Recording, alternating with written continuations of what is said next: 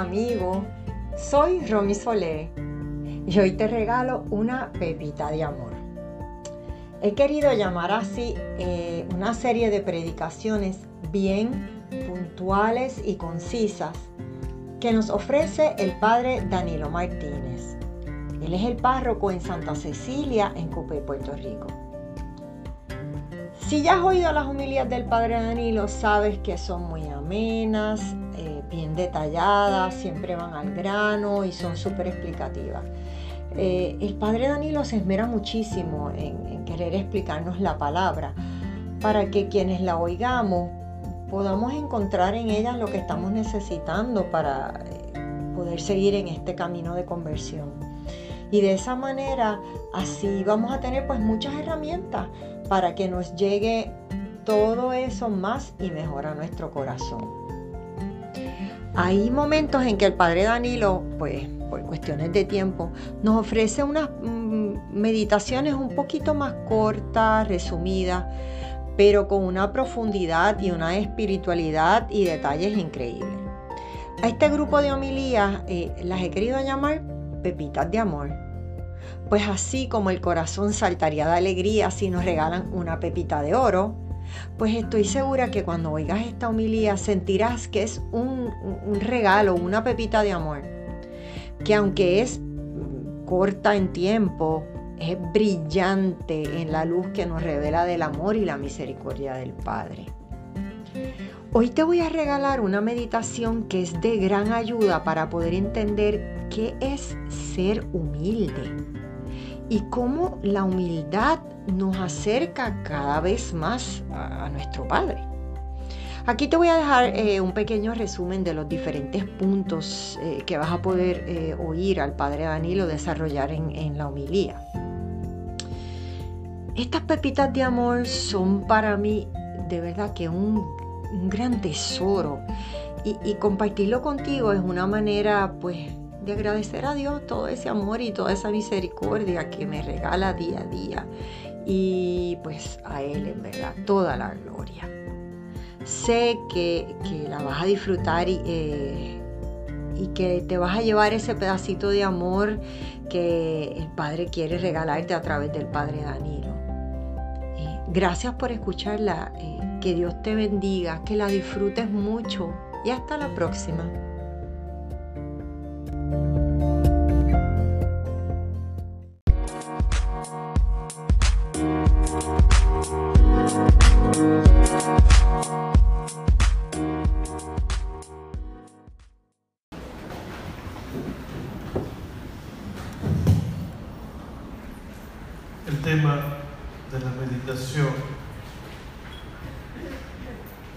Es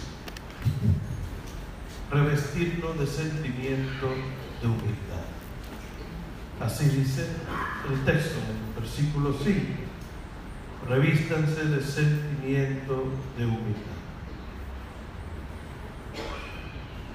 La humildad es eh, la madre, podríamos decir, donde se sostienen todas las demás virtudes espirituales. El santo descansa en la humildad vamos a definir qué es la humildad. La humildad es ese don del espíritu donde la persona sabe quién es y que se coloca ante Dios como una criatura. Ese es el humilde. Acuérdense que el problema de Adán y Eva, el pecado original, es querer ser como Dios. El humilde se coloca como criatura en el mundo, sin pretender otra cosa que vivir como hijo de Dios y sometido a Dios. El humilde se entiende desde Dios. El humilde hace de Dios, hace de la Santísima Trinidad su razón de vivir. Le voy a dar algunas características del alma humilde. para que cada uno de nosotros entonces haga un examen de conciencia a la luz de esas actitudes. La primera característica de una persona humilde es que se entiende y se comprende y vive buscando y haciendo la voluntad de Dios. Ese es el humilde. El humilde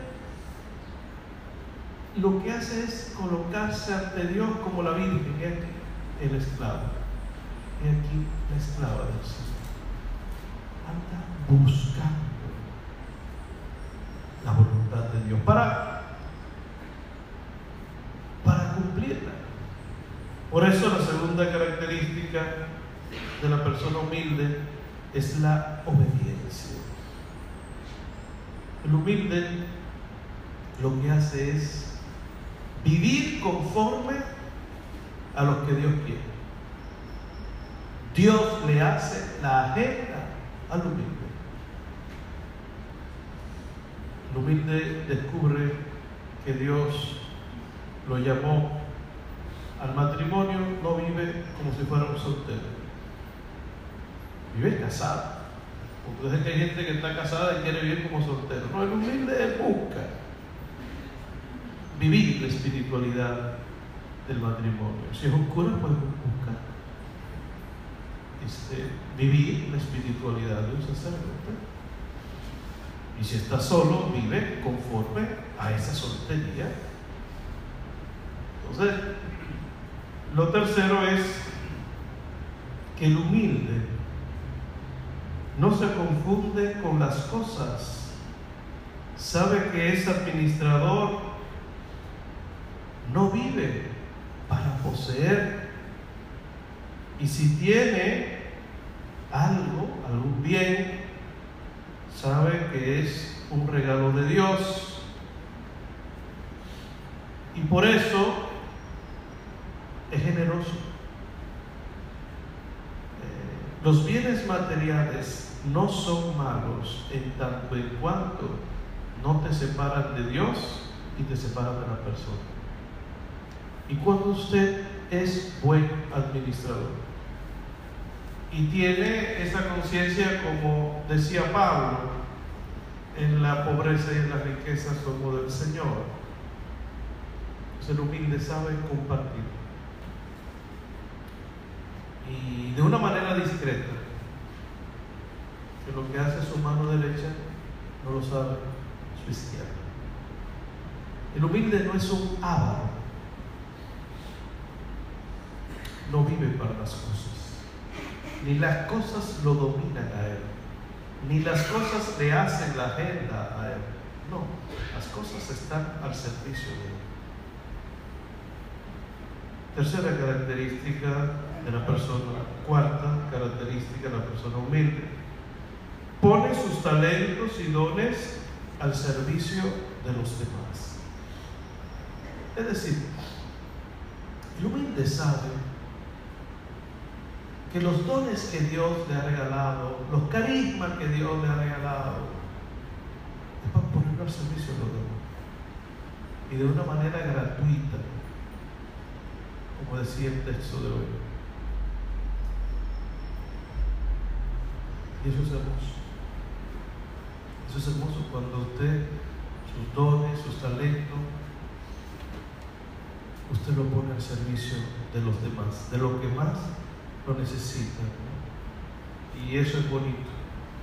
Eso es bonito. Si, si nosotros pusiéramos nuestros talentos, el mundo sería diferente si cada quien pusiera su servicio a los demás. Este es el quinto. O el cuarto. Quinto. quinto. El humilde es discreto, rehuye a los honores y a la grandeza, no es fanfarrón. Persona humilde pasa como el viento, que está pero no está, pero hace lo que tiene y hace. El aire está en medio de nosotros y nos concede la gracia de poder respirar, pero usted no lo ve. El humilde es discreto. Eh, busca pasar desapercibido. Eso es bonito. Gente que va como la gallina, que va haciendo escándalo, bla, bla, bla, para que todo el mundo se entere. No, es discreto, es fanfarrón. Sexto, el humilde se sabe hermano de los demás. Por eso se coloca en un plano de igualdad con el resto de los mortales. Humilde sabe que el que está a su lado es su hermano. Y ante Dios no hay títulos. De Dios no hay títulos. Ante Dios, Dios no se fija en la bolsa de valores ni cuánto usted tiene en el banco.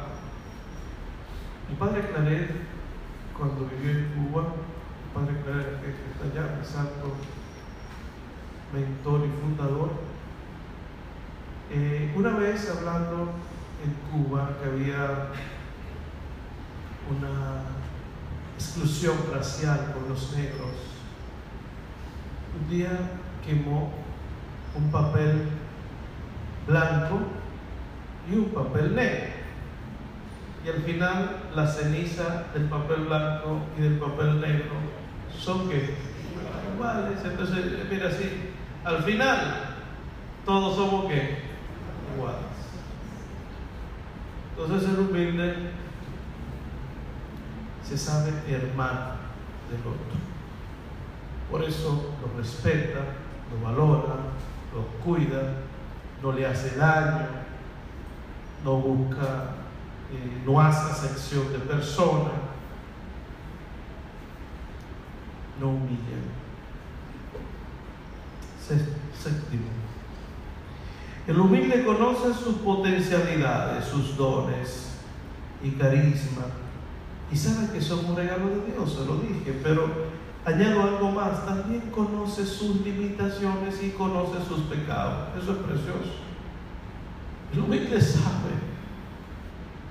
que es pecador. Por eso no acusa a nadie, no, no habla de nadie.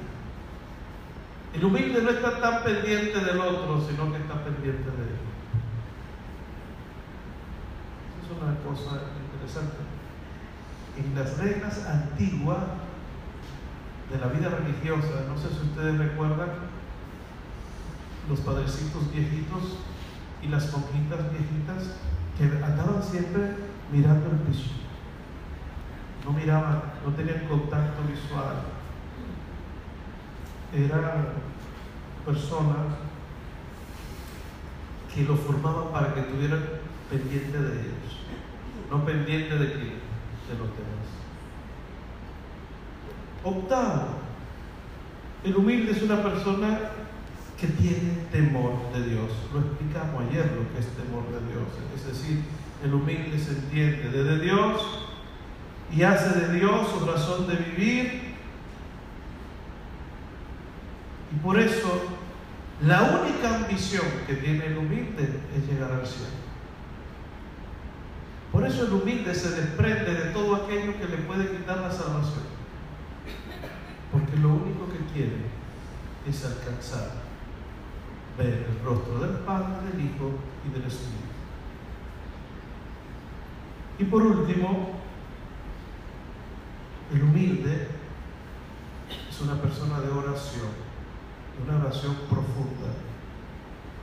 Por eso su único anhelo es poder decir, no soy yo quien vive, es Cristo quien vive en mí. Por eso el humilde lo que busca con la gracia del Espíritu Santo es vivir la vida de Cristo. Vivir la vida de Cristo. El humilde se deja poseer por. Antiguamente se hablaba en el siglo 18, ustedes van a ver que todos los santos del siglo XVIII hablan de la configuración con Cristo. Y muchas congregaciones religiosas eh, tienen en sus constituciones la configuración con Cristo. Eh, ¿Qué es la configuración con Cristo? Es dejar que Cristo viva en mí. Eh, y algunos santos eran exagerados, por ejemplo, en eso, San Antonio María cuando se desplazaba de un pueblo a otro a evangelizar, él no aceptaba carruaje, caballo, ni nada de eso, ningún medio de transporte porque Cristo andaba a pie. Entonces, Cristo. Entonces, eh, el humilde lo que busca es desaparecer Él para que brille Cristo. Ustedes recuerdan aquella expresión de, Juan el Bautista. Conviene que Él crezca y que yo disminuya.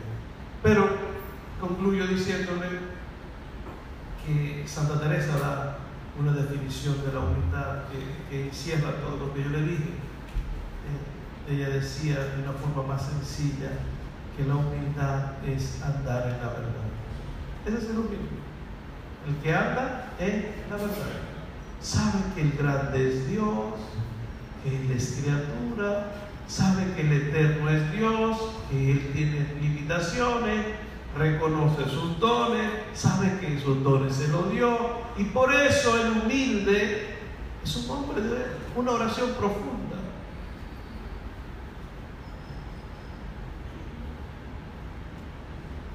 El orgulloso se confunde con las cosas. El orgulloso se confunde con qué? ¿Y vive para qué? Para las cosas. Y entonces las cosas lo dominan. Ay, no, es todo lo contrario.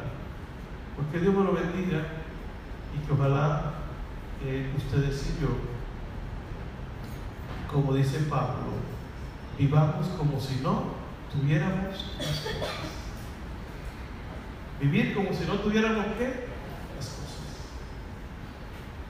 Nuestra riqueza es el Señor que hizo el cielo y la tierra el humilde es aquel que puede decir como Pablo, todo lo tengo por basura con tal de ganar a Jesucristo. Que Dios me lo bendiga.